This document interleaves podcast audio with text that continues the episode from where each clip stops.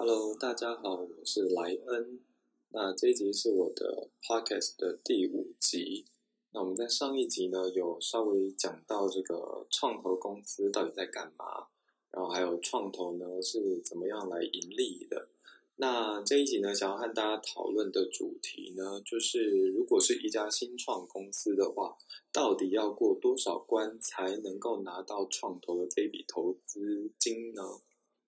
那所以呢，这一集就会大概以一个如果是新创公司的这个角度来出发，在他拿到第一笔投资款之前呢，需要做哪些事情？好的，那首先呢，如果是你是一家新创公司，或者是我相信各位现在应该有很多的朋友或者是认识的人，要不是在这个新创公司任职呢，就在考虑说要不要到新创公司去。那在新创公司当然有它这个比较啊幸福的地方，也有比较辛苦的地方。那幸福的地方呢，就是说啊，因为新创公司才刚成立不久，所以里面的这个气氛通常是比较活泼，然后通常是啊一个人要当很多个人用，就是不可以只会一项的这个工作技能，通常是要十项全能，就是一下子可能要帮忙做这个 marketing，然后一下子要帮忙做这个。啊，BD，然后一下子又要帮忙看一下这个财务怎么样，这样子的情况。但是呢，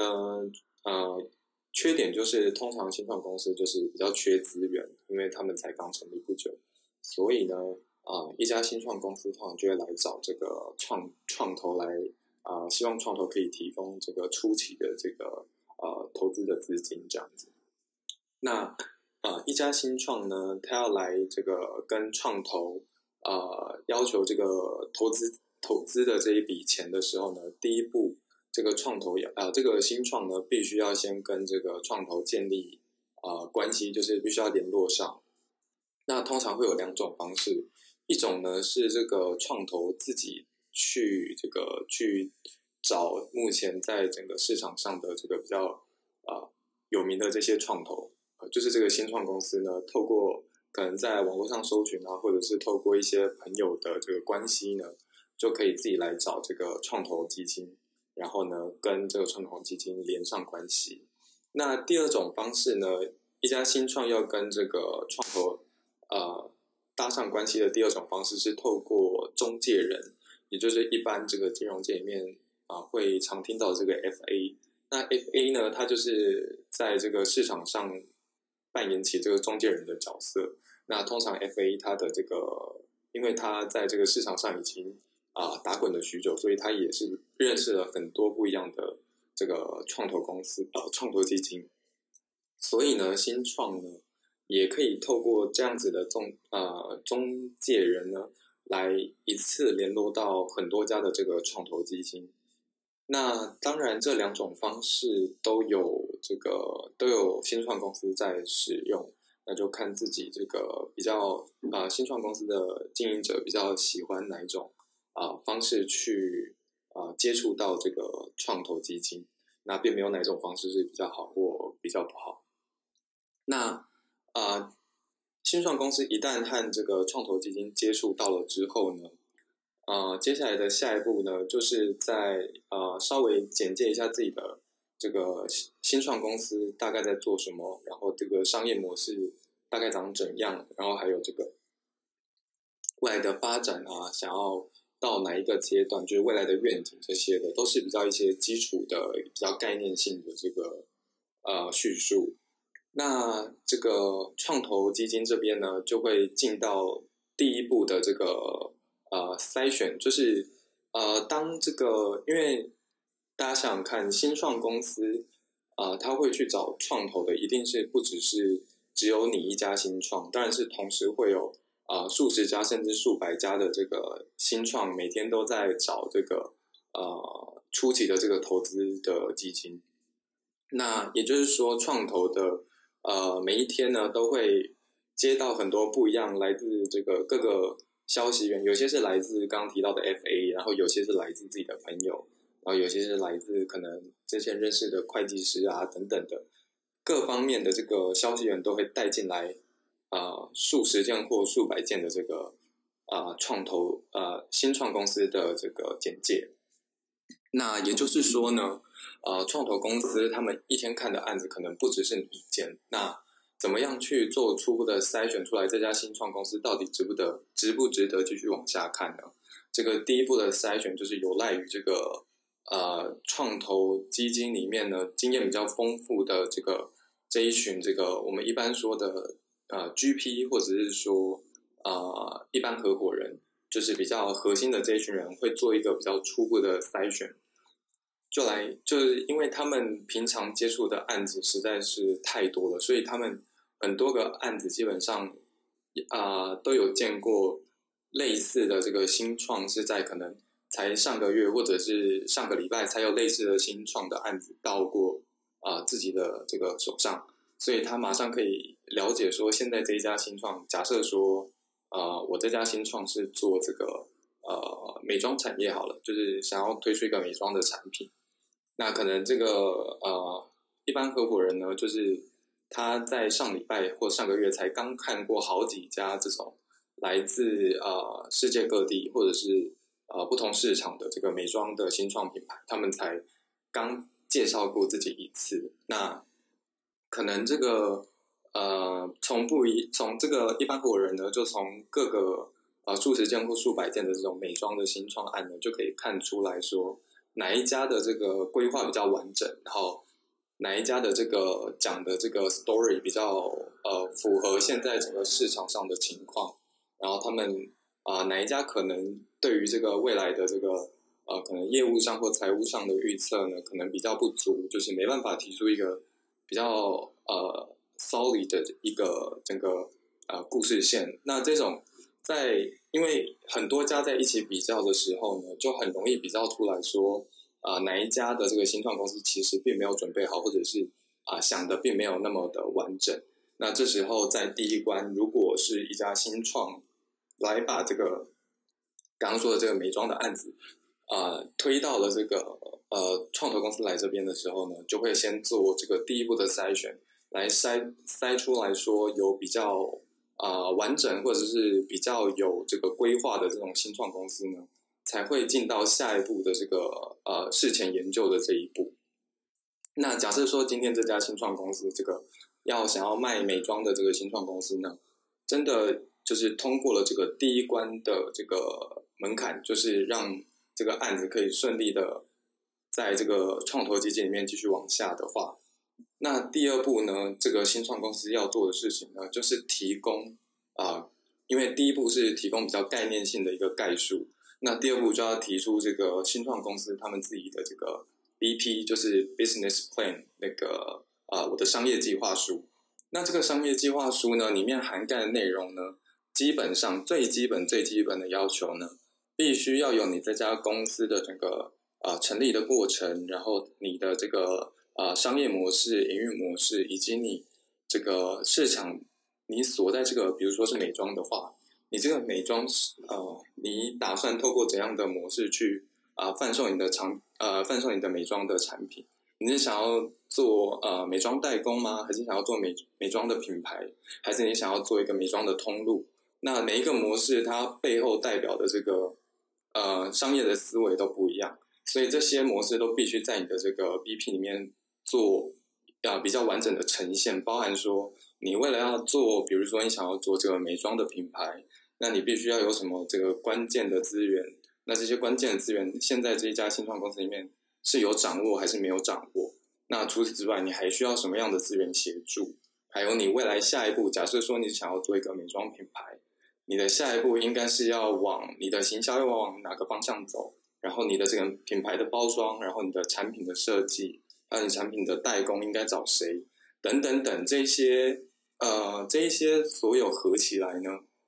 才会是一份啊比较完整的这个商业计划书。当然，里面还要包含了公司对于目前这个市场上的啊整个市场动向的见解。这个这一点也是很重要，就是会可以看得出来这家新创公司到底清不清楚现在这个产业的情况。就不是说，如果我今天想要做彩妆。我就闷着头下去做，并不是这样，是必须先了解说，现在在全球或者是我想要针对的，比如说是台湾市场，目前的这个产业的状况是怎么样？里面有哪一些这个，比如说彩妆的公司是特别知名，那哪些公司做的特别好？那这个我这家新创想要走一个立呃利基的市场，是想要从哪一个点突破？那为什么是这个点？是因为你看到了哪一个呃需求没有被满足？那你那你为了要满足这个需求，你本身有什么样的这个与众不同的地方、不可取代性？这样可以让你这家公司来满足这个需求。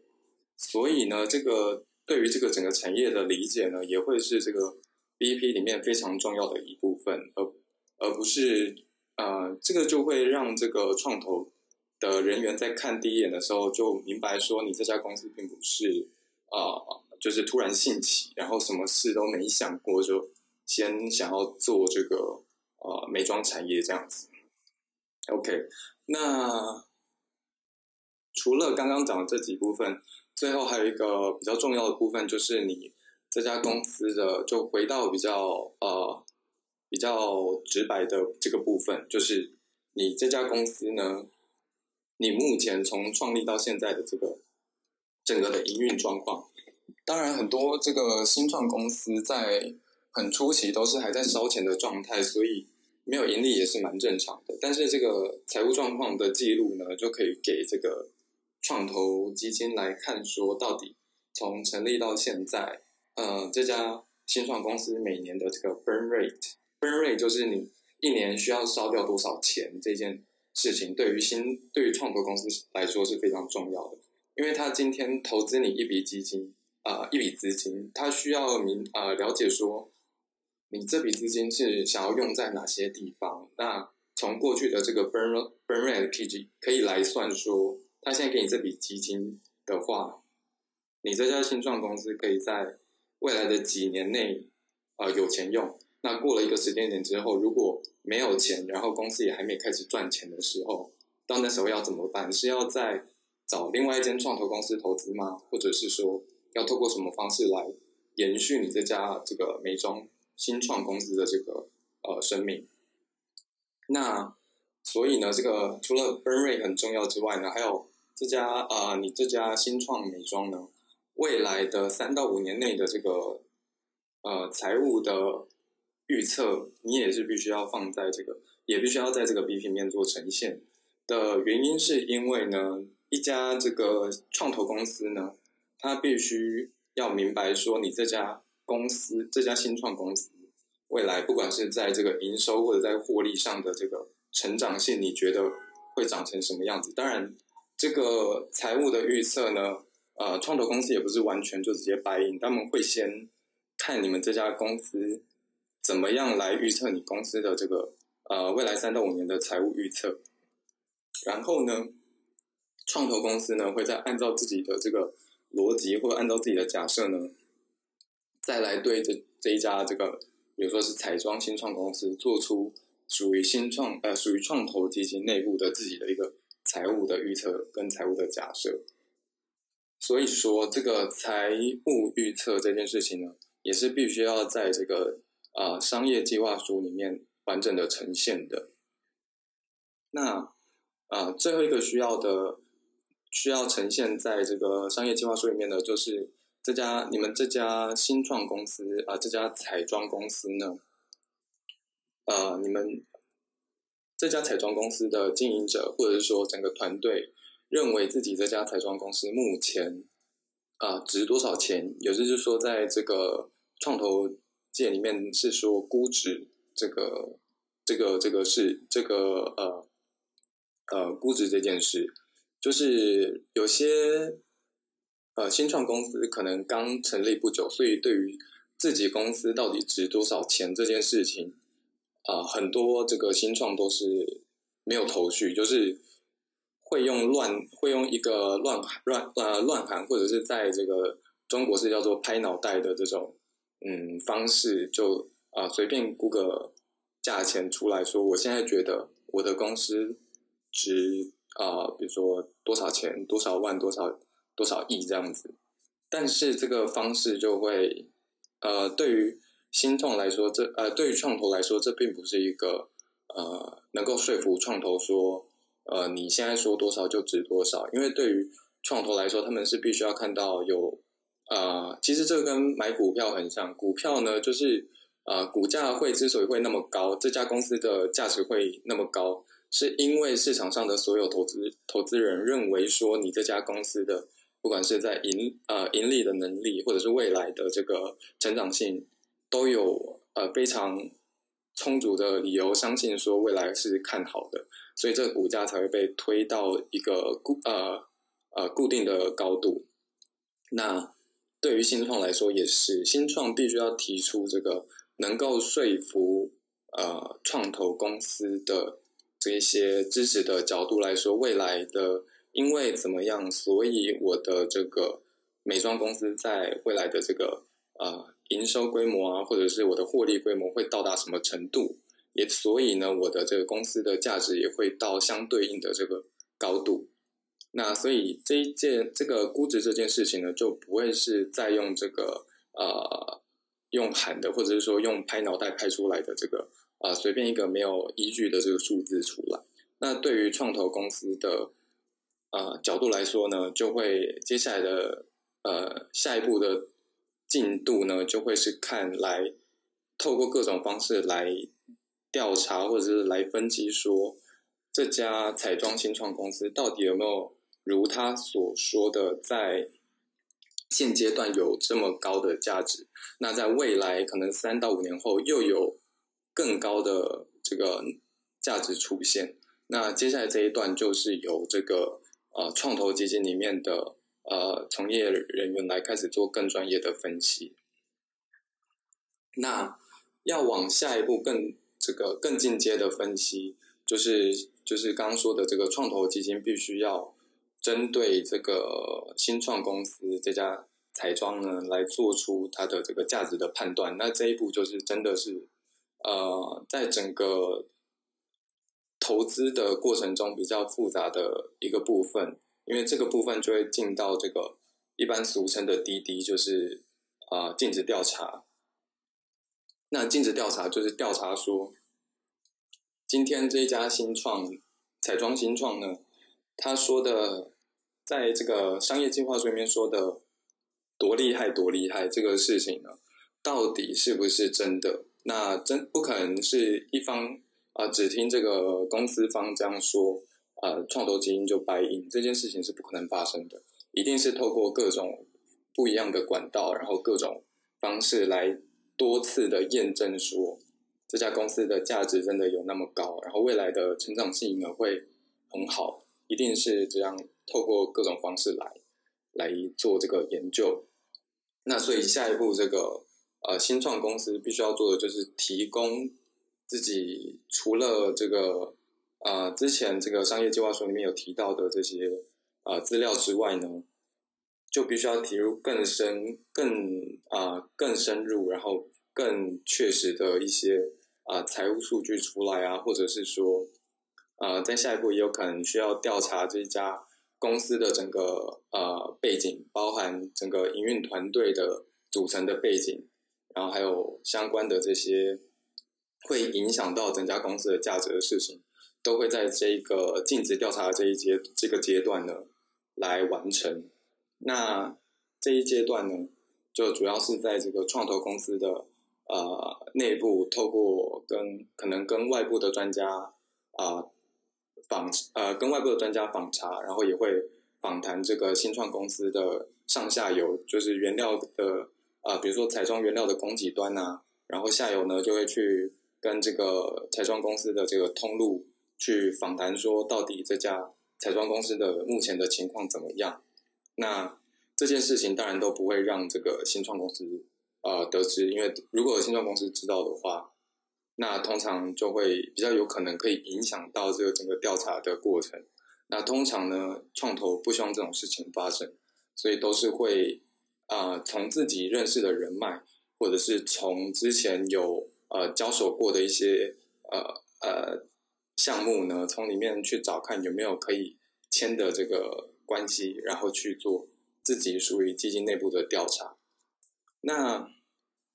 整体来说呢，从一开始的这个新创要去接触这个创投的第一步，到第二步这个提出商业计划书，这个已经算是过了第二关。那第三关这个尽职调查呢，如果也是经过了这个基金的调查之创投基金的调查之后，第三呃这家新创公司也顺利的通过了这个第三关呢，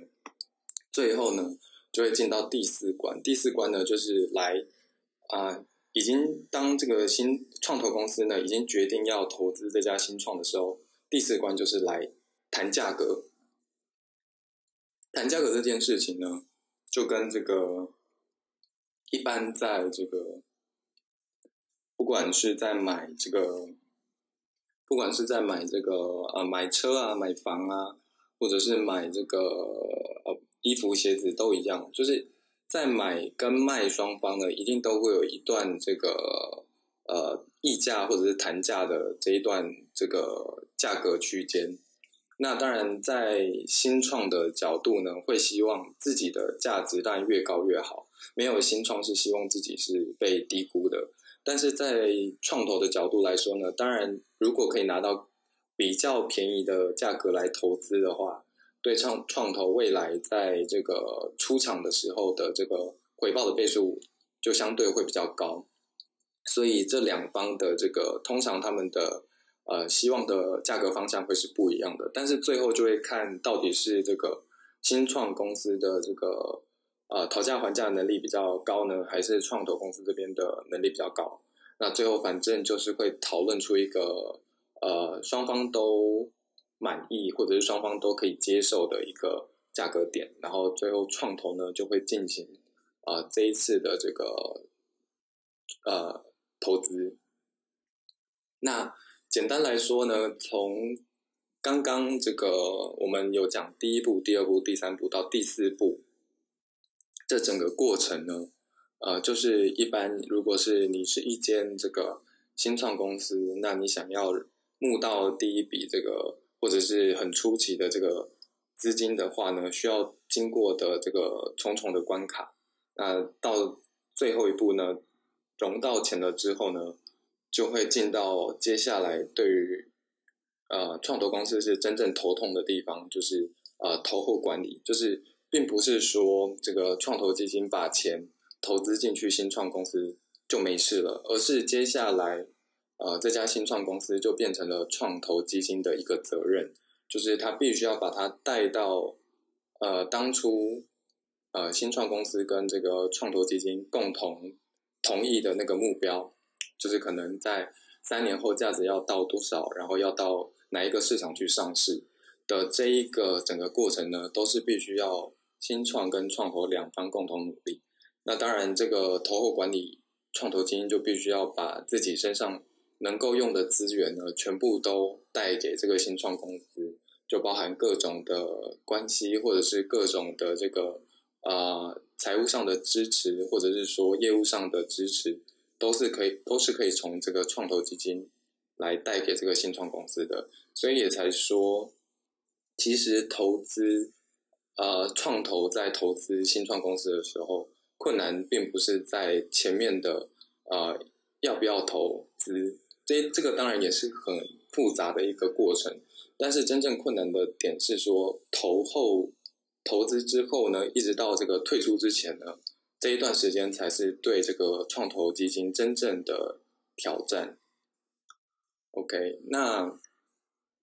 所以这一集呢，就大概的和大家分享了这个，如果是以以一家新创公司的角度来说，要拿到这个创投基金的。投资的话，大概需要经过哪几关？那这些关卡的困难又在哪里？